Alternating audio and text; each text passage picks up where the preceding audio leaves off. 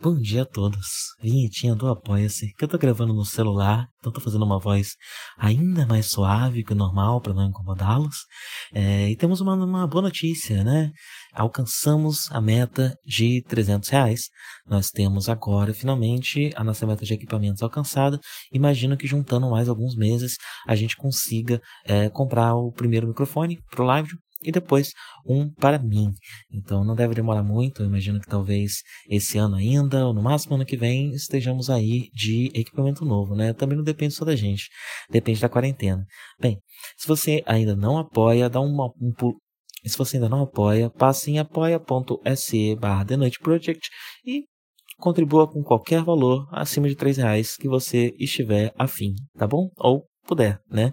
É, muito obrigado. Adolfo Tonhete, Ananinha Júnior, Carol Cocomai, Cristoman Citácio, Danilo Zanella, De Oliveira, Felipe Sales, Gustavo Ribeiro, Lucas Tavares, Mariana de Oliveira, Matheus Marvila, Natália Marques e Rodrigo Varandas.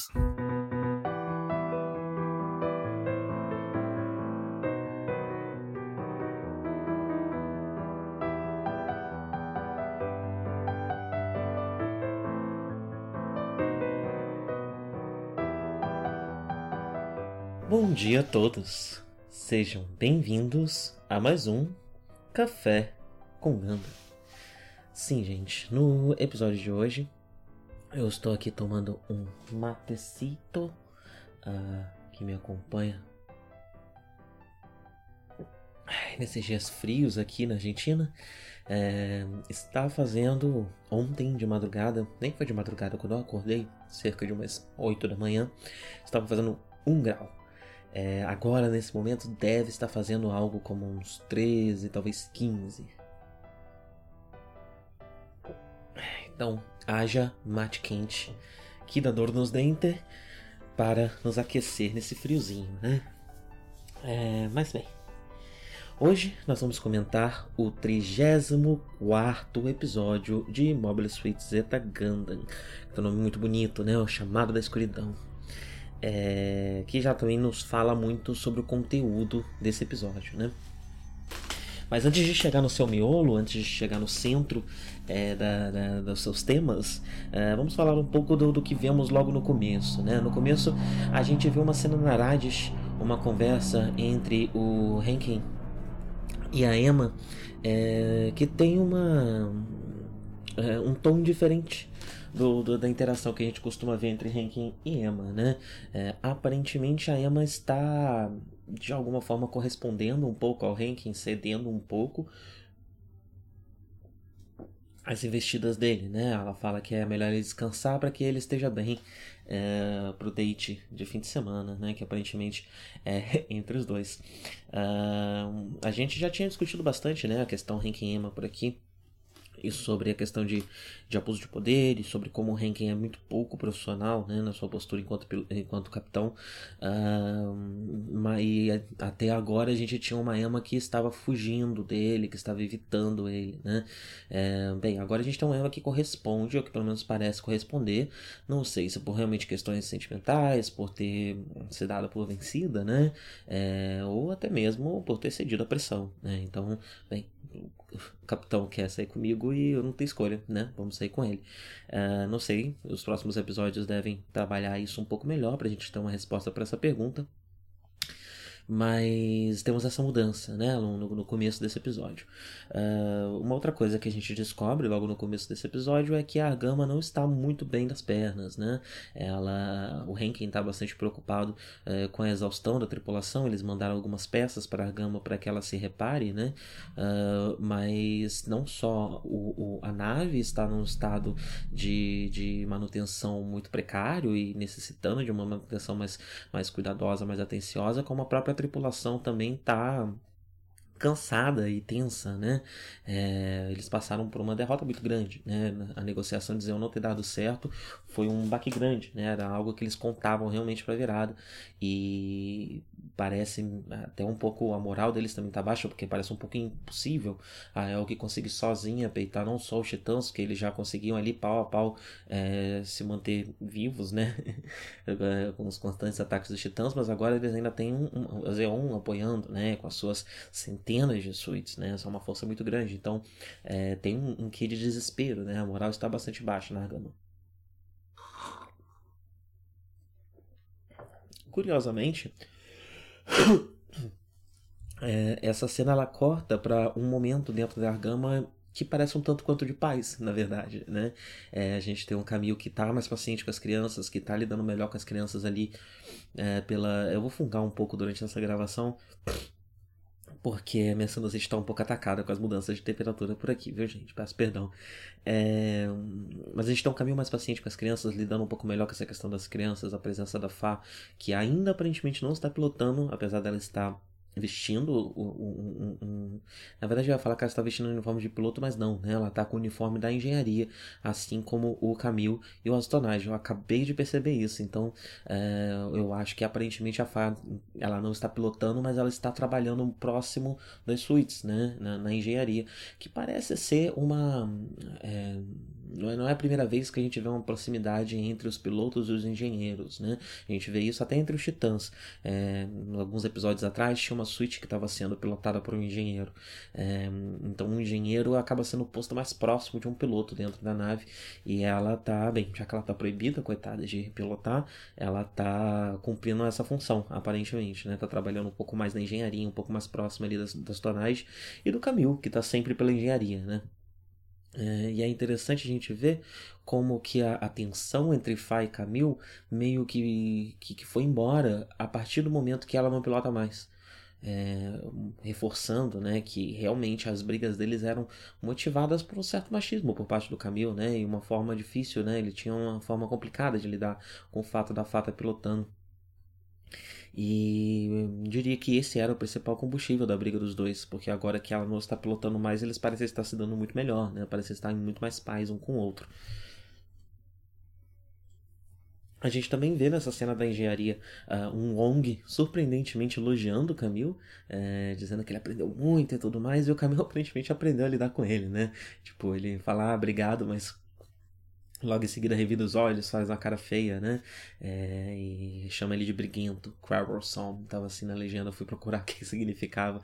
E é algo como alguém briguento, né? E aí a cena seguinte já é ele dando esporro em outras pessoas na engenharia. Então realmente mostrando que é, é acaba sendo um, traço de personalidade do Wong, ele ser meio resmungão, meio briguento, meio mandão, né? É, isso vai ser trabalhado mais ao longo do episódio de exatamente por que, que ele é assim. Uh, e novamente, né, a série ela não diminui uh, a violência, né, ela não deixa de criticar essa violência que o Wong praticou dentro das, da, da estrutura militaresca da Elg. Ela, o que ela faz é mostrar que o, o, o, o alvo dessa violência, né, aprendeu a lidar com ela, aprendeu a contornar ela, né, é, que é uma forma de resistência, na verdade, né? Então, a...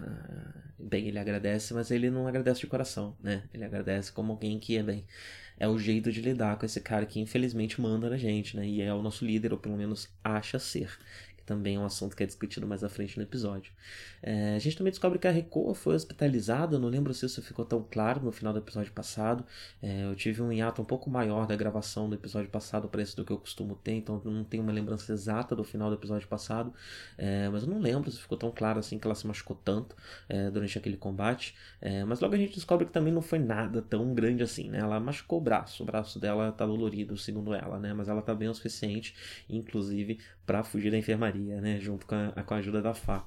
É, mas antes de falarmos de Reco e Fá, encerrando essa questão da engenharia da argama, o Astonage, é, também, também dando esse tom mais leve, é, é engraçado que ele, ele, ele, ele contrapõe né, a, a preocupação do Henk no começo do episódio com o quão desgastada está a tripulação da Gama, ele contrapõe com esses momentos até bastante relaxados dentro da nave, né, e a gente vê um Astonage que tira um sarro muito grande da cara do Camil, né, é, o, o Camil está cobrando do 4 que ele, bem, se aproxime da Recoa, né, a Recoa está internada, está hospitalizada, e o, até onde ele sabe o 4 nem foi lá ver ela, né? É, e ele dá essa cobrada nele é, com uma certa razão e esse também vai ser um outro assunto, um assunto central do episódio, né?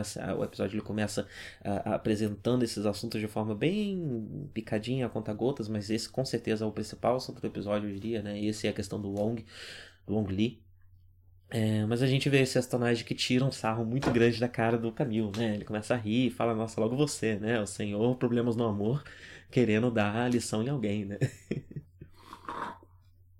Eu gosto muito do personagem do Astonage, ele aparece muito pouco em Zetaganda, mas ouvi dizer que em, que em Double Zeta ele é um pouco, um pouco mais presente, né? Até porque. É, não, não, não vou falar mais sobre o assunto. É, mas ele parece que ele é um pouco mais presente em Double Zeta. É, peraí que eu estou reenchendo o meu mate para seguirmos adiante. Bem, essa cena termina com o Camil pedindo para Fá e dar uma olhada na Recoa, né, conversar com a Recoa. Que se decepciona bastante quando descobre que a Fá foi enviada, enviada a mando do Camil e não a mando do 4. Né? Ela também está numa certa expectativa de notícias do 4. Né? E bem, como eu disse, a Fá ajuda a Reco a fugir da enfermaria, né? Elas saem vazadas dali é, até um momento interessante. Eu gosto muito da relação dessas duas, né? Elas têm uma relação de cumplicidade muito grande, elas se dão muito bem, né?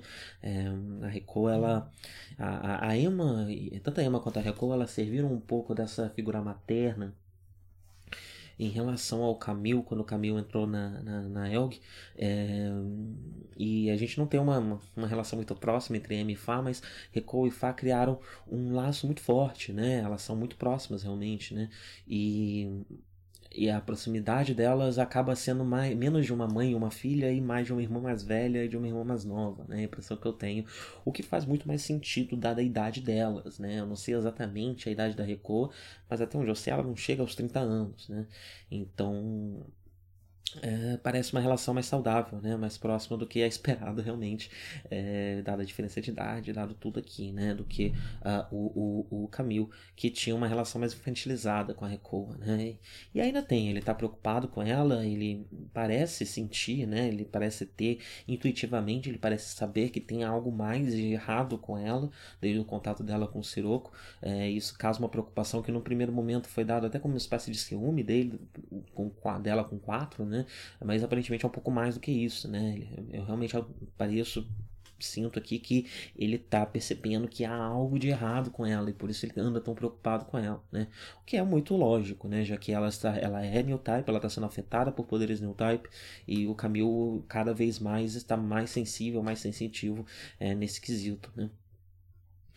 Bem, e aí a gente começa, a Ariko ela começa a abrir o coração para Fá de um jeito que não tínhamos visto até agora, né? A gente descobre um pouco mais sobre o background dela. Então ela vivia na Lua durante a Guerra do Um Ano e ela perdeu os pais durante a Guerra é, de Um Ano. Não fica muito claro como eles, ela perdeu esses pais, se eles eram civis, se eles lutavam. Mas bem, após ficar órfã, ela acabou entrando para a guerrilha e lutou na guerrilha durante toda a Guerra do Um Ano, se juntando à Federação só depois da guerra e eventualmente indo parar na Elg, segundo ela, de uma forma que ela nem sabe muito bem como foi, né? É interessante a, a, a, figura da guerrilha aqui, né? É, que na verdade nem fica muito claro pra gente de que lado estava essa guerrilha, né? A gente sabe que existiam guerrilhas que estavam apoiando Zeon durante a Guerra de um Ano. E por conta da figura do. Cadê o nome dele? Me deu branco o nome dele, gente. Mas você sabe, Rambaral, ele mesmo. É, por conta da figura do Rambaral, né? Que ele era um líder de guerrilha, especializado em táticas de guerrilha. É, e a a Arecoa diz estar em uma guerrilha e depois se juntar à federação. Mas a impressão, mas uma impressão que eu fiquei é como ela se junta à federação só depois da Primeira Guerra. E dada a proximidade de Arecoa com quatro, eu diria que essas guerrilhas que ela lutava com, é, que, ela, que ela fez parte, né, eram guerrilhas similares às guerrilhas do Amaral. Eram guerrilhas que aparentemente apoiaram Zeon durante a guerra. Eu não, não tenho certeza, não posso dar 100% de certeza, mas eu fiquei muito forte com essa impressão, né?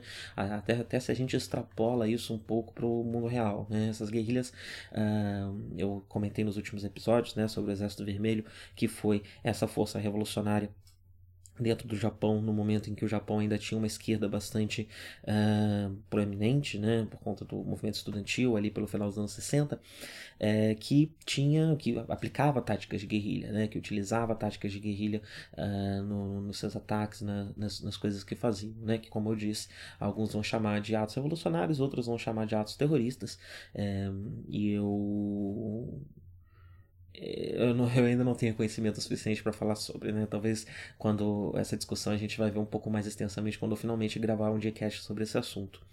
Uh, mas independente disso, é, essas guerrilhas que a gente vê na, na, no Gana de 79, que agora são é, evocadas com a imagem da Arekoa, parecem se assemelhar a essas guerrilhas japonesas é, do, do, do, final dos anos 60, né? que não era só o Exército Vermelho, existiam outras também. O Exército Vermelho ficou mais famoso porque foi o que deu mais errado né? e o que acabou sendo usado como é, quando eu digo que deu mais errado, é porque é, teve uma série de problemas internos, né?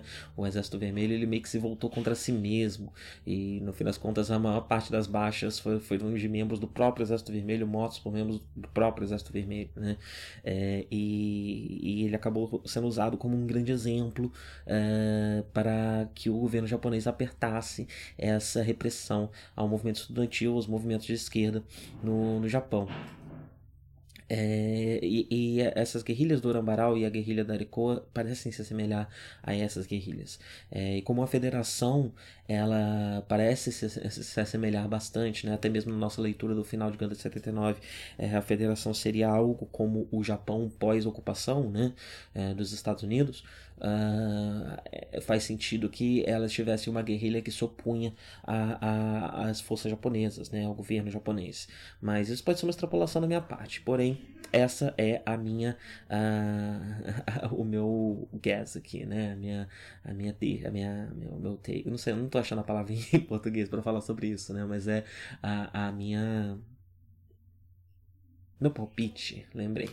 É, é o meu palpite sobre isso, né? Um palpite baseado em pouca coisa, um palpite que, que enfim, não tem mais muito fundamento, mas porque também não há tanta informação sobre esse momento, pelo menos não no material é, em animação, talvez existam mangás novos sobre o assunto, é, mas esses materiais eles são meio extracanônicos também, né? então é, não dá pra gente trabalhar tanto assim com isso, mas esse seria o meu palpite, de que a Arekoa lutava em uma guerrilha que estava apoiando o Zeon, né? e não a, a federação.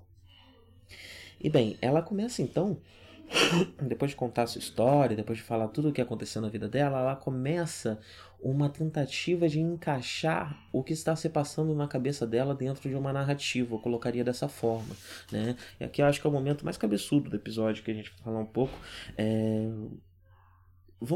Bem, eu vou falar um pouco até da minha perspectiva, né? É, a realidade é questionável, né? Cada, cada um de nós tem a sua própria percepção da realidade. A realidade, é, você pode até ter um, um consenso do que, do que é real, né? Mas a, a realidade, ela é um, um, uma trama, um conjunto de percepções, percepções individuais, uh, observando o mundo, né? E Uh, é normal que a gente encaixe né, a nossa vida em uma narrativa.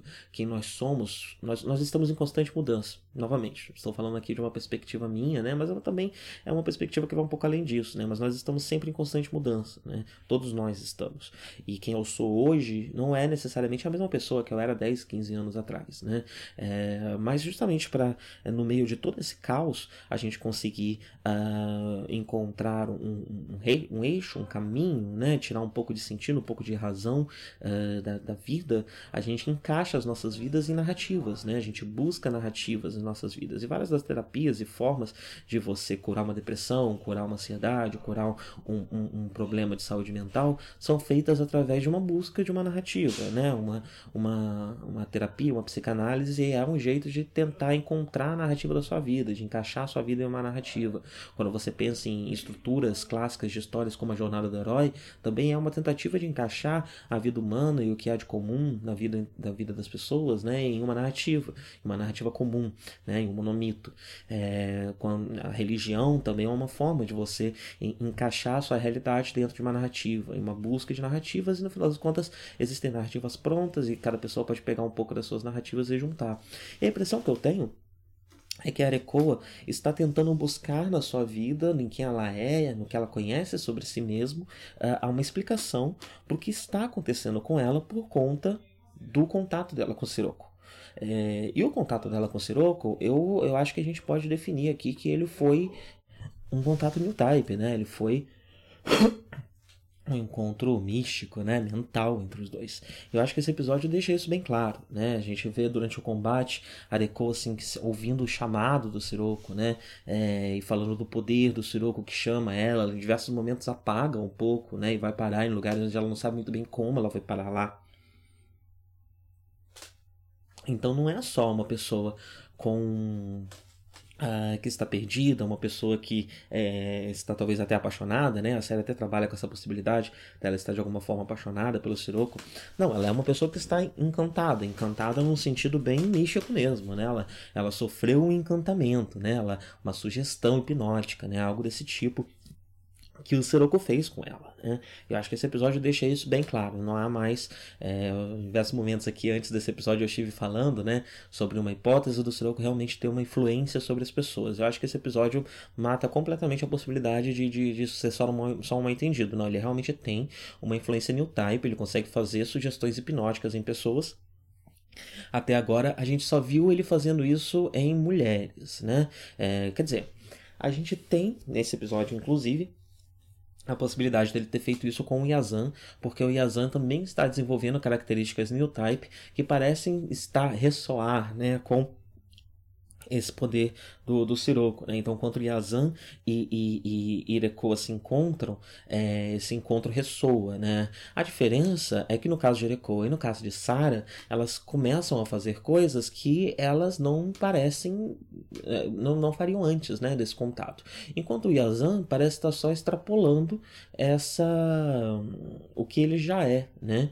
Então, isso que me faz, faz eu pensar se talvez essa sugestão hipnótica não tenha realmente um recorte de gênero aí, né? É, na forma como ele influencia as pessoas.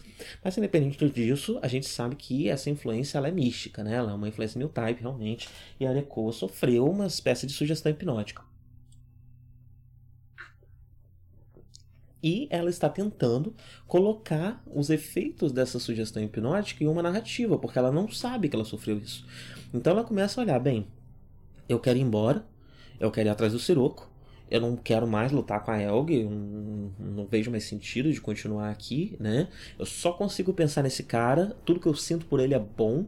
E aí, como até falei, né, que esse poder do Sirocco talvez tenha até alguma, alguma questão de, de, feromônios, né, alguma coisa assim, de atração, porque a Sarah parece ter uma espécie de relacionamento romântico com, com, com o Sirocco, e ao longo desse episódio ela começa a ter também uma espécie de eu já tinha falado um pouco disso, né? Mas ela tem uma espécie de ciúme com o Yazan, ao mesmo tempo que ela vê como o Yazan é próximo do Sirocco é, em questão de personalidade. Então, é, isso faz com que ela veja um lado do Sirocco que ela, dentro do encantamento, não consegue ver. É, então é, é, é, gera uma certa quebra nessa, nessa visão dela, né? Nesse efeito que ele tem. Uh, e, bem, eu tô. E por causa disso, né? Ela até parece seguir uma. A Arekoa parece seguir a narrativa de que está apaixonada pelo Sirocco, né? Então ela começa a encaixar isso que ela está sentindo e que vem de um lugar que ela não sabe o que é, uh, em, dentro de uma narrativa. Ela começa a tentar encontrar na vida dela por que isso está acontecendo, né? E aí ela começa essa narrativa, né? Esse, esse pensamento de que ela é meio viciada em adrenalina, já que ela passou, viveu em guerra a vida inteira, né? Quando ela saiu da guerra, ela já foi para a federação, já se tornou um soldado, né? A guerra transformou ela no soldado. E ela começa a pensar nessa questão dela ser meio viciada em adrenalina e talvez por isso ela esteja perdendo um pouco de interesse na Elg e um pouco fascinada pelo perigo que há em volta do Siroco, né?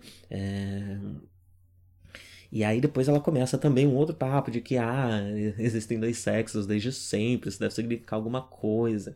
É, meio que pensando que um homem tiraria ela dessa situação, né? Meio que falando isso. É, e, e, assim. Uh, num primeiro momento é muito fácil a gente olhar para essa fala da Arecoa né, e pensar, bem, essa é, é, é um machismo da época que está sendo retratado, né? É, é um machismo da sociedade que está sendo, é, tá sendo repetido aqui, né? E que não há um, um, um viés crítico no que está acontecendo. Mas, se a gente for analisar um pouco mais profundamente, eu diria que sim, há um viés crítico muito grande aqui, né? Porque Uh, como eu disse, né, ela está sofrendo uma, uma, uma, uma, uma sugestão, né, e buscando encontrar uma, uma narrativa que explica o porquê ela está fascinada por esse homem que até então é, um, é violento, né? É um homem, é um, é, um, é um fascista, né? E por que ela está fascinada por esse fascista? Por que ela está sendo atraída por ele, está é, é, querendo se juntar a ele de um jeito até mesmo incontrolável, né?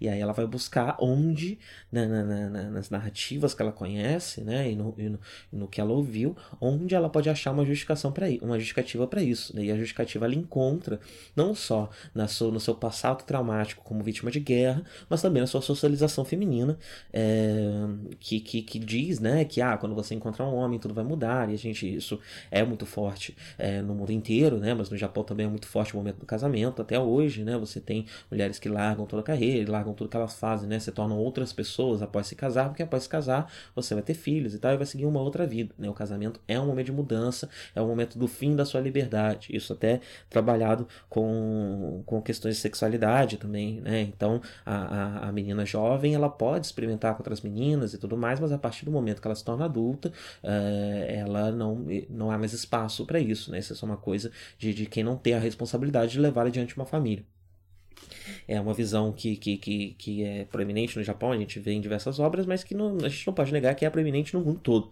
né? É, por mais que a gente talvez numa, numa, numa área urbana, hoje em dia, em 2020, a gente não, não tenha tanto contato com isso, é, quem vem do interior, ou quem, enfim, já tem uma certa mais idade, com certeza já deve ter tido contato com uma outra pessoa mais velha que compartilha dessas ideias, né? É, então ela busca na, na, no seu trauma de guerra e no, no, no na, na, socialização é, feminina uh, o motivo pelo qual ela está fascinada pelo perigo que o, o Seroco proporciona. Né? Ela está fascinada por essa pessoa ruim, que ela mesma sabe que ela é ruim, mas por que ela continua fascinada por ele. E é difícil isso não me fazer pensar em uh, um comportamento comum em mulheres vítimas de comportamento de, de, de, de um relacionamento abusivo, né? É, como, enfim, também todo mundo que já teve contato com é, casos como esse sabe que às vezes acontece da esposa que apanha do marido defender o marido mesmo assim, né? Por muito tempo, é, num, num, buscando também dentro da, da, da, sua história justificativas de por que isso está acontecendo, né? Então todas, toda a narrativa que ela monta parece muito com a narrativa de uma mulher que está sofrendo, é, está num relacionamento abusivo, está sofrendo uma violência doméstica, está sofrendo algo do tipo, né? É, que parece ser um tema que circula o Siroco, né? Eu sempre falo aqui de como o Siroco ele é um cara violento, mas que sempre se mascara de uma certa, ele força uma certa é, um disfarce, né? Ele força uma camada social por cima da sua violência é, e, e, e, a reação da Sara quando ela percebe a proximidade entre o Yazan, que é alguém mais escancarado, né? É, com a violência, ele vê, ela vê no Siroco a mesma violência do Yazan. É, então parece ser um tema que cerca muito a questão do Siroco. E, e, a narrativa dela é a narrativa de alguém que está também buscando na sua história a justificativa de por que está apaixonada por alguém abusivo. Né?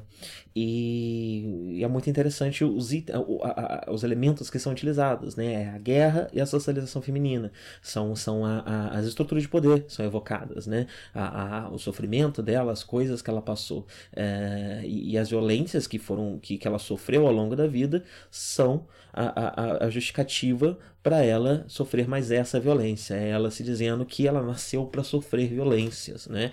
Que é também uma, uma, uma visão que você encontra nessas mulheres que sofrem é, em relacionamentos abusivos, né? Então eu acho que a série está sim fazendo um comentário aberto sobre isso.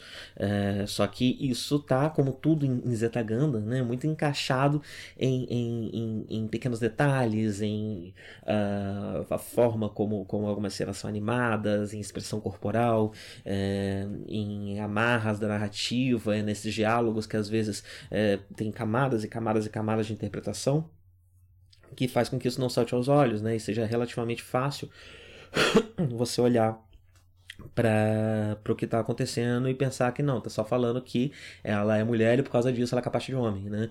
Mas eu acho realmente que a série está pensando nisso com uma profundidade, com uma sensibilidade maior do que é, num primeiro momento possa parecer para algumas pessoas. Um, e, só um, um, pequeno destaque aqui, né? Esse episódio, como eu expliquei nos últimos episódios, né? É, a partir do momento que o Tomino se afasta um pouco de Zetaganda, a gente tem a série sendo tocada por duas pessoas, primariamente, né? O roteiro sendo tocado por duas pessoas, primariamente, né? Um, um homem, que eu não anotei o nome dele aqui agora porque não é relevante para esse episódio, e uma mulher, o Yumiko Sasaki, Suzuki, desculpa, Yumiko Suzuki, que é roteirista desse episódio. Eu tô frisando isso porque, como a gente acaba sempre fazendo um, um diálogo aqui com esse podcast gringo que eu escuto chamado chamado Mobile Suit Breakdown, uh, eles uh, interpretam esse momento aqui de Gundam um pouco diferente, né? É, e eles marcam alguns episódios que são um pouco mais machistas ou que repetem um pouco mais esse tipo de coisa que a gente ouviu sair da boca da, da Arekoa, uh, como algo que está mais presente nos episódios escritos pelo, pelo, pelo homem da dupla, né? e é bom frisar aqui esse episódio é escrito pela Yumiko Suzuki. Então, é, se a gente aplicar essa, essa leitura esse episódio, uma leitura que eu ainda não tenho 100% de certeza que eu concordo, porque eu, eu não acho que esses episódios eles são escritos em um vácuo. Eu acho que há uma troca entre os dois e que na verdade que a gente está vendo um resultado de um, de um diálogo entre esses dois. E talvez a postura dele seja um pouco é, seja uma perspectiva um pouco, um pouco mais, mais masculina e consequentemente um pouco mais machista ou muito mais machista do que a da Yumiko. Mas eu acho que mesmo os episódios escritos por ele fazem parte de uma troca é, desses dois roteiristas, né? Não acho que esses episódios sejam escritos no vácuo. Não costuma ser assim que roteiro costuma ser escrito. Né? Mas se a gente aplica essa leitura a esse episódio, não dá para dizer que é por causa dele, que essa minha leitura é furada, porque uh, é, ele foi escrito pela Yumiko. Né? Uh, e bem, ele, a, a Fá termina toda essa, essa leitura de si mesmo, né, é, pedindo para que a Fá não se torne uma mulher como ela. Né? É, então ela realmente está vendo, é, ela está se colocando nesse lugar de alguém que nasceu para sofrer, mas ela percebe que esse lugar não é um lugar bom, não é um lugar que se deve estar, é um lugar que se deve lutar contra e que se deve tentar se libertar é, que ela acredita que não consegue. É, e talvez realmente não consiga, por conta desse, é, dessa manipulação hipnótica do, do, do. Né? É, mas ela, por não, ao, não, ao não saber disso, acredita que é realmente uma, falsa, uma falta de, de poder dela né, para conseguir fazer isso. E pede para que a Fá não se torne alguém como ela. É, e a Fá até frisa que não, não entende muito bem o que ela está querendo dizer, mas é interessante ver como todo esse episódio é uma despedida. Reco, ela está. É, toda essa conversa conversa dela com a Fá, ela está se despedindo da Fá. Assim como mais pra frente a gente vai ver ela conversando com o 4 e ela vai estar de certa forma também se despedindo dele com um outro tom, mas se despedindo dele. Bem, depois desse momento cabeção aqui, um pouco mais complicado, é, da, da, da, conversa entre as duas, a gente corta para Dogoseguir, que traz, é interessante o corte ser nesse momento para Dogoseguir, né? É, e a gente vê um pouco da, de como estão as coisas por lá, né? E a gente vê uma situação em que a Sara, que sempre esteve como o braço direito do Siroco nos últimos episódios, agora está servindo bebidas para Siroco e Azan, que estão conversando e tomando as decisões e fazendo o que deve ser feito, né? fazendo ali o, o controle da, da, da, da, parte tática da guerra. Né? É, a gente vê um Yazan que continua insistindo né, em, em, em bater, ir para frente, lutar e, e, enfim, ter uma, uma, uma, uma estratégia o mais bélica possível. E o Sirocco no primeiro momento parece descartar um pouco essa essa, essa possibilidade, mas é, acaba cedendo a ele, né? E a gente já viu várias pessoas cederem ao Yazan por diversos motivos. Eu até comentei é, do outro esqueci o nome dele, né, mas do novo capitão da Alexandria, é, que estava aprendendo um pouco mais a lidar com, com Yazan. E o Siroco cede e fala, ah, vai lá. Porém a Sara está pensando em ir junto e o Siroco impede ela de ir no primeiro momento, eu tive duas possíveis interpretações, né? É, a Sarah realmente está, uma, uma possibilidade é que a Sarah realmente está assumindo essa, essa posição dentro da estrutura, a partir desde o momento que a Zan apareceu, né? E que o Serok tem um outro homem é, né, dentro da estrutura da nave ela está assumindo já essa essa essa está sendo colocada né nessa nessa situação de, de, de submissa, né? Essa situação secundária ali dentro. Uh, e aí ele parar ela e segurar ela realmente é um reflexo desse machismo e de toda essa estrutura que a gente conversou aqui abusiva é, que o Siroco comanda. É, mas é, existe a possibilidade também, no primeiro momento achei que existia a possibilidade do Soroka estar tentando ensinar alguma coisa pro Yazan, né? Dar uma lição no Yazan, como a gente já viu ele fazendo com Jared no passado. É, mas ao longo do episódio não parece ser muito esse o caso. Então eu diria até que isso me faz pensar até sobre lá atrás, quando eu falei do Soroka querendo ensinar algo pro Jared ou, ou coisa do tipo, se ele não estava na verdade só sendo mais permissivo com ele por ele ser homem, né? Do que ele é com as outras mulheres da, da tripulação, é, que eram maioria na época, né? É, agora não mais, né? Nesse momento da seguir, não mais elas são maioria, a gente tem só a Sarah. É, e voltando para a Gama, a gente tem uma situação entre Wong, Lee e Bright. Wong Lee, ele tá especialmente virado no Jiraiya, né? Ele tá especialmente irritado, brigando com todo mundo, querendo mandar e desmandar dentro da nave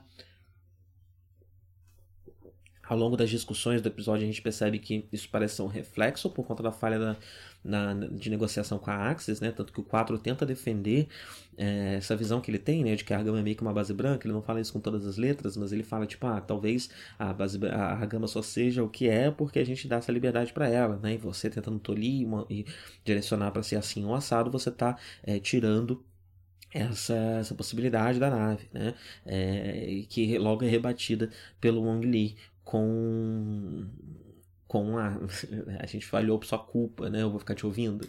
Basicamente é isso que ele fala, né? É, e realmente, né, a falha na negociação com a Axis foi culpa do 4 por conta das questões pessoais que ele tinha envolvidas com isso, né? Ele também ele trabalhou muito mais como o Char, ele era muito mais um menino é, do final do Gundam de 79 muito menos o 4, né, dentro da estrutura da Elg.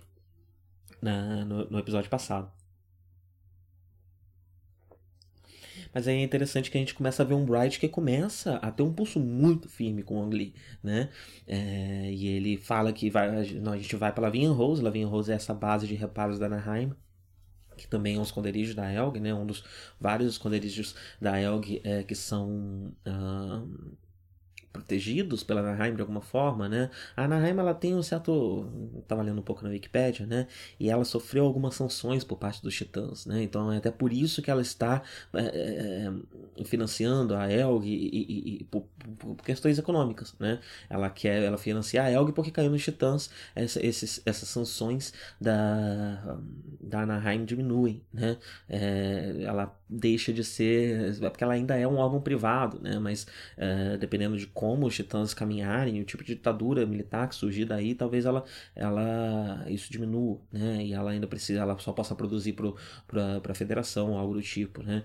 Então ela ela está financiando a, a Elg por conta dessas sanções que ela sofre, né? E aí ela esconde em várias de suas bases forças da Elg e dedica várias de suas bases para a Elg. Ela vem em Rose essa essa base de reparos, né? Ela é uma doca espacial que parece um polvo assim com umas garras para a nave entrar ali e poder ser ser é um pit stop, né? poder ser consertada, reabastecida e tudo mais, né? E o Wong Li é contra. O Wong Li ele parece querer que ele quer levar a gama até o, o as últimas consequências, né? Seja das consequências é, materiais, da, dos recursos que a nave tem, da, do estado de manutenção da nave, como também as consequências psicológicas, né, da, da moral do, do, time e, e da, e do, do cansaço das pessoas, né. É, e aí que a gente vê onde está essa tensão que o Hankins estava se, se, preocupando, né? Ela não é uma tensão que está realmente ali nos pilotos ou no, nos engenheiros, no pessoal da base, não. A tensão ela está entre os líderes, né? Os líderes estão muito tensos, tem uma tensão muito grande entre Bright, Mong Lee e o 4. E a gente vê bastante ali na, na ponte de comando esses três se um fuzilando o outro, né? É, e no meio dessa, dessa situação toda, ainda chega o Yazan para atacar a Gama, né? E durante esse ataque, o Bright aí sim grossa de vez, né? E bota o Wong Li no lugar dele. Eu sou capitão dessa nave, se você não quer seguir as minhas ordens, você que vai embora da nave, mas você não manda aqui mais do que eu, né? É, que é, é, é, é, até um jeito de, de, de, de, trazer valor pro Bright, né? A gente, eu comentei, a gente comentou aqui nos últimos episódios, né? Conversamos sobre é, a a Elg ser uma a Elg ela é uma ela é financiada pela indústria bélica né? Então ela está na mão da Anaheim uh, e ela vai no fim das contas seguir o que é melhor para Anaheim e não o que é melhor para os ideais que a Elg prega né? Que são os ideais de libertação e de e de, e de, e de proteção de especinoides né? É, do pessoal que vive no espaço. E, e aqui o Bright ressalta né? O Bright não não, não tá 100% na mão da Anaheim, né? Ainda, ele ainda ele foi posto nessa posição e ele vai firmar essa sua posição conforme necessário, né? O Bright ele não está jogando esse jogo da Helga exatamente, né? É, ou pelo menos não parece estar, ou pelo menos não parece querer estar, né? Ele ainda parece ser guiado pelos ideais que deveriam ser os ideais da Helg. Então ele faz questão de botar o Wong Li no lugar dele e realmente o Wong Li fica quietinho depois disso, vai lá pro cantinho dele, né? É, e a gente até vai ver um pouco mais sobre alguns mais desdobramentos disso no final do episódio. E a batalha, antes da batalha começar, a gente vem, a gente vê o que eu comentei que é essa despedida entre Recoa e 4, né? O 4, depois desse tempo todo sem falar com a Recoa, sem ir atrás dela, sem saber como ela tá, na última hora, quando ela tá saindo escondida para pilotar, ele resolve aparecer, fazer alguma coisa e o que ele resolve fazer é só proibir ela de sair, tipo, você não pode sair nessa situação, né? Ele não se importou com ela até agora, ele não fez nada com ela, por ela até agora. E nesse momento, na última hora, ele ainda quer cantar de galo, né? E a Erika basicamente fala isso para ele, né? É... E, e, e, é interessante o jeito como ela fala com ele, porque ela parece realmente estar se despedindo, né? Ela parece realmente estar falando, tipo, agora é tarde demais, você já me perdeu, né?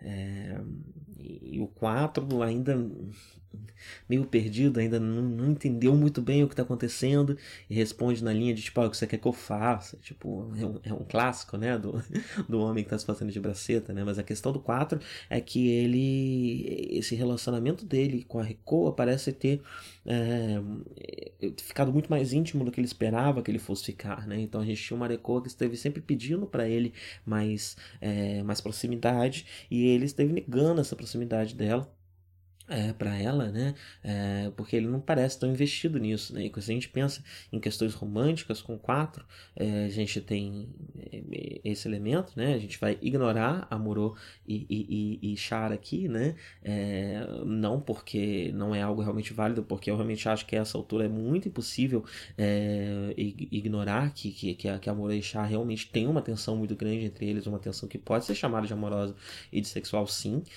isso é textual e tá na série quando quando os dois se reencontram né, em Zataganda mesmo, e há diversos elementos visuais que remetem ao romance, né? É, mas é, não é por isso que vamos deixar de lado, mas sim porque é algo não realizado, né? Então a gente tem um amor realizado aqui, um, ele realmente sendo um casal com alguém, a gente tem isso entre ele e a Recoa, e antes disso ele e a Lala, né? É, que também tinha essas características de manipulação, ainda era também uma coisa é, que não dava exatamente para confiar, né? Que não tinha essa abertura. E parece ser essa abertura, parece ser que é, é, esse o pedido da Recoa, né? Que o Char tire os óculos, que o Char tire a máscara, que o Char tire as coisas que protegem ele do resto do mundo e se mostre para ela, né? E ele não vai querer fazer isso, ele vai se fazer desentendido, ele vai mentir até para si mesmo como algo que ele nem percebe que pode ser feito, né? Porque foi defesa dele por muito tempo. Então eu acho que, que, que o relacionamento dos dois tem esse, esse, esse elemento aqui, né? É, e é isso que ele tá cobrando dela, que ele baixa essas uhum. defesas, é, que ele, bem, se recusa, né? Se recusa inclusive a ver. E, mesmo sendo tarde demais, e até ver que é tarde demais é algo que ele não percebe. E aí começamos a batalha, né? Como, como eu comentei, a Reco, ela passa essa batalha inteira ouvindo o chamado do Siroco, em diversos momentos ela apaga, né? E vai parar em lugares que ela não sabe como foi parar lá e, né? Quando ela, quando ela finalmente é, ela e o Azan se enfrentam frente a frente, ela não consegue atirar, ela não consegue apertar o botão, ela não consegue fugir, ela fica 100% paralisada quando ela tem contato com esse poder do Siroco de segunda mão, né? Ela está tendo contato por alguém influenciada pelo Siroco, assim como ela, influenciada pelo Siroco, assim como ela também foi. E isso já é o suficiente para que ela se paralise, né? Então, eu acho que já é inquestionável de que o poder do Siroco sobre a Arekoa, né, e, e por extensão, podemos dizer que também sobre a Sara, explicando assim assim, a mudança de postura da Sarah tão repentina de um episódio para o outro é um controle, é uma sugestão mental. não digo que é um controle mental no sentido de que ela está obedecendo ordens, que ela sofreu uma lavagem cerebral, uma coisa mais desse tipo, né? Mas mais como uma sugestão hipnótica. Ele colocou na, no fundo da mente dela uma, uma, uma, um elemento, né? E esse elemento é olhe para o Siroco com bons olhos, né? É, é, pense em vir para o meu lado. Né? E, e, e, dessa sugestão se desenvolveu toda a narrativa e tudo que a gente já discutiu aqui, né? E toda essa, esse, essa, essa leitura da própria vida que a, que a Kelly Coa fez para justificar esse ato que finalmente ela vai fazer, né? É interessante ver como a série desenvolveu isso ao longo de vários episódios. Durante vários episódios ela esteve refletindo sobre o assunto e não é que é como se, se, se a influência do Siroco estivesse se desenvolvendo. A influência do Siroco ainda é a mesma, ainda é a mesma sugestão. O que se desenvolve desenvolve é a luta da Arecoa contra essa sugestão, né? E quando ela finalmente se resigna e, e, e, e, acredita, passa a acreditar que essa sugestão faz parte de quem ela é, né? É, e aí ela se entrega. Uh, durante a batalha a gente vê os próprios titãs também usando aqueles balões falsos, né? Que, que até agora a gente tinha visto mais a Helga usar. É, eles usam para fazer várias suítes falsas. A gente deve ver mais desses balãozinhos por aí, eu acho eles muito legais. E, bem, ou a batalha não dá muito certo, né? A partir do momento que a Arekoa não consegue responder, né? E ela tem essa conexão com, com Yazan. É interessante, inclusive, que ela é uma conexão Neotype de um outro tipo, né? Quando, quando a conexão é do, do é mais ligada ao Sirocco, a gente vê cores mais escuras, um preto, um roxo escuro, né? Enquanto com, com, com uma conexão entre, digamos, Camille e outra pessoa é, da, da Camille e Fá, digamos, né? É, se usa mais o azul claro, o branco, branco, rosa. É, então é realmente para mostrar que há uma conexão neotype do mal que está acontecendo aqui, né? É, é, ela não consegue mais responder, né? E o Metus acaba explodindo, infelizmente. É, Hip, a minha suíte favorita, né? É, morreu, foi explodida. A própria Rekoa, ela consegue sair e é pega pelo Yazan, né? O Yazan segura ela a série não dá a resposta certa se ela viveu ou não, né? Mas vamos lá, né, gente? O episódio inteiro é a Arekoa se despedindo, mas não necessariamente se despedindo como quem vai morrer. É, ele pegar o corpo dela, que, que ela provavelmente está viva, né? Todo mundo deu para perceber, até pelo nome do episódio e tudo mais. Ela, ela provavelmente está viva. É, podemos colocar assim. Ah, mas o Metus não. É, Hip Metus. E. Ah, eu ia comentar um pouco sobre essa questão do new type do mal, né? Eu acho que a gente pode desenvolver isso é, ao longo dos próximos episódios. É, mas o Gana de 79 coloca os new types, especialmente na cena de despedida da Lala e as coisas que a Lala fala pro, pro Amorô. É, os new types eles são meio que a esperança na próxima geração, né? A esperança no futuro, a mudança que a próxima geração pode trazer. É, Iseta Ganda ele traz uma visão um pouco mais é, cínica, né? E um pouco mais pessimista sobre esse assunto. Então, existem sim pessoas na, próxima, na, própria, na, na próxima geração que utilizam esse poder que eles têm, essa sensibilidade que eles têm, é, esse mundo diferente que eles viveram, né? É, Para é, buscar coisas boas. Mas também existem as pessoas que vão usar isso para outras coisas, né? Para coisas coisas mais, mais escusas, mais ditatoriais, mais fascistas, como a gente está vendo aqui no caso do, do, do, do Siroco.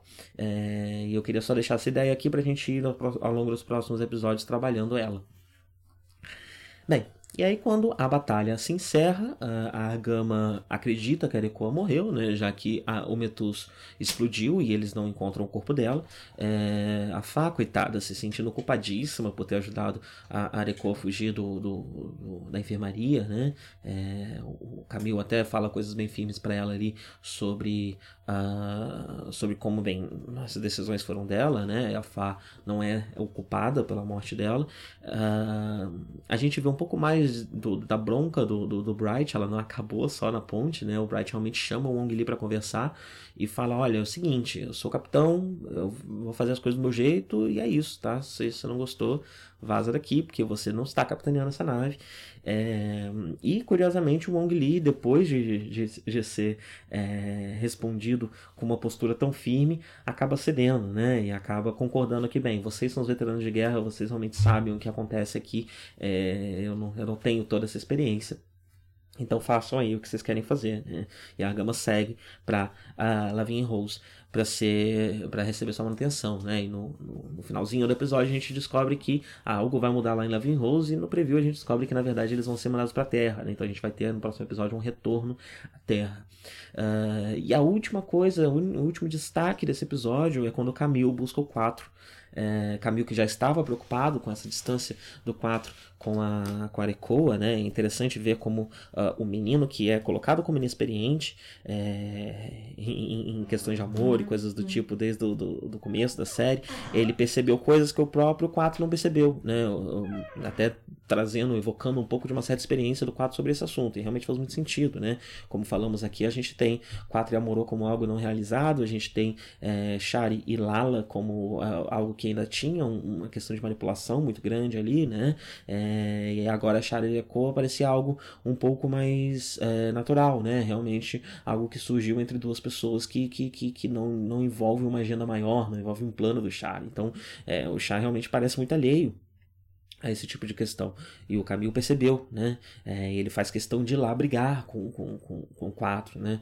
É, dá um socão no 4, derruba o 4 que mais uma vez baixa a cabeça e fala não, o menino tá certo, né?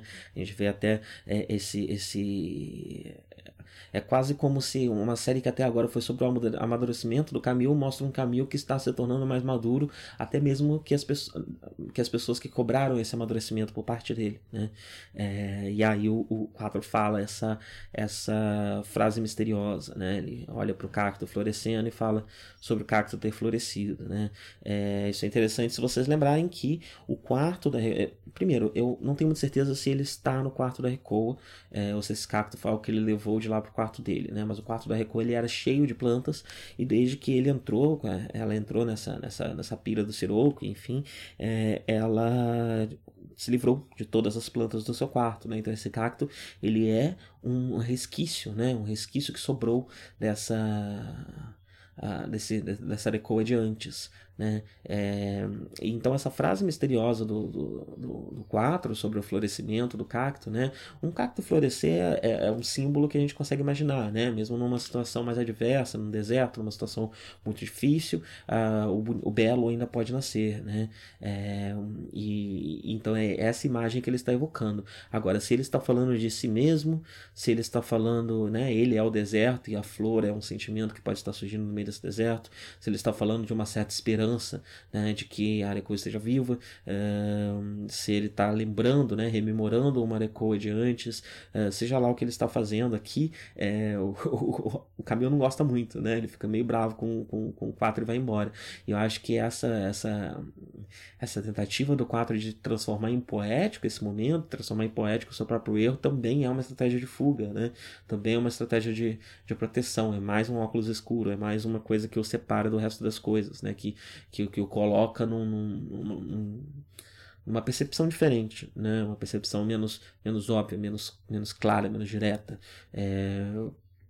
Então acho que tem todos esses elementos aqui também como uma forma de fuga e como uma forma, uma forma de proteção. E é isso. Acabou o episódio. Meu mate já estava no finzinho. É um episódio muito importante, né? Um episódio de virada. A gente já viu uma construção muito grande para o que será que está acontecendo com a Arecoa faz alguns episódios. É, nesse episódio as coisas ficaram um pouco mais óbvias, um pouco mais claras pra gente, né? No episódio seguinte voltaremos para a Terra e parece que teremos For novamente, né? Teremos mais assuntos de For e mais assuntos de Camil. E é isso, gente. Tenham todos um bom dia e até a próxima.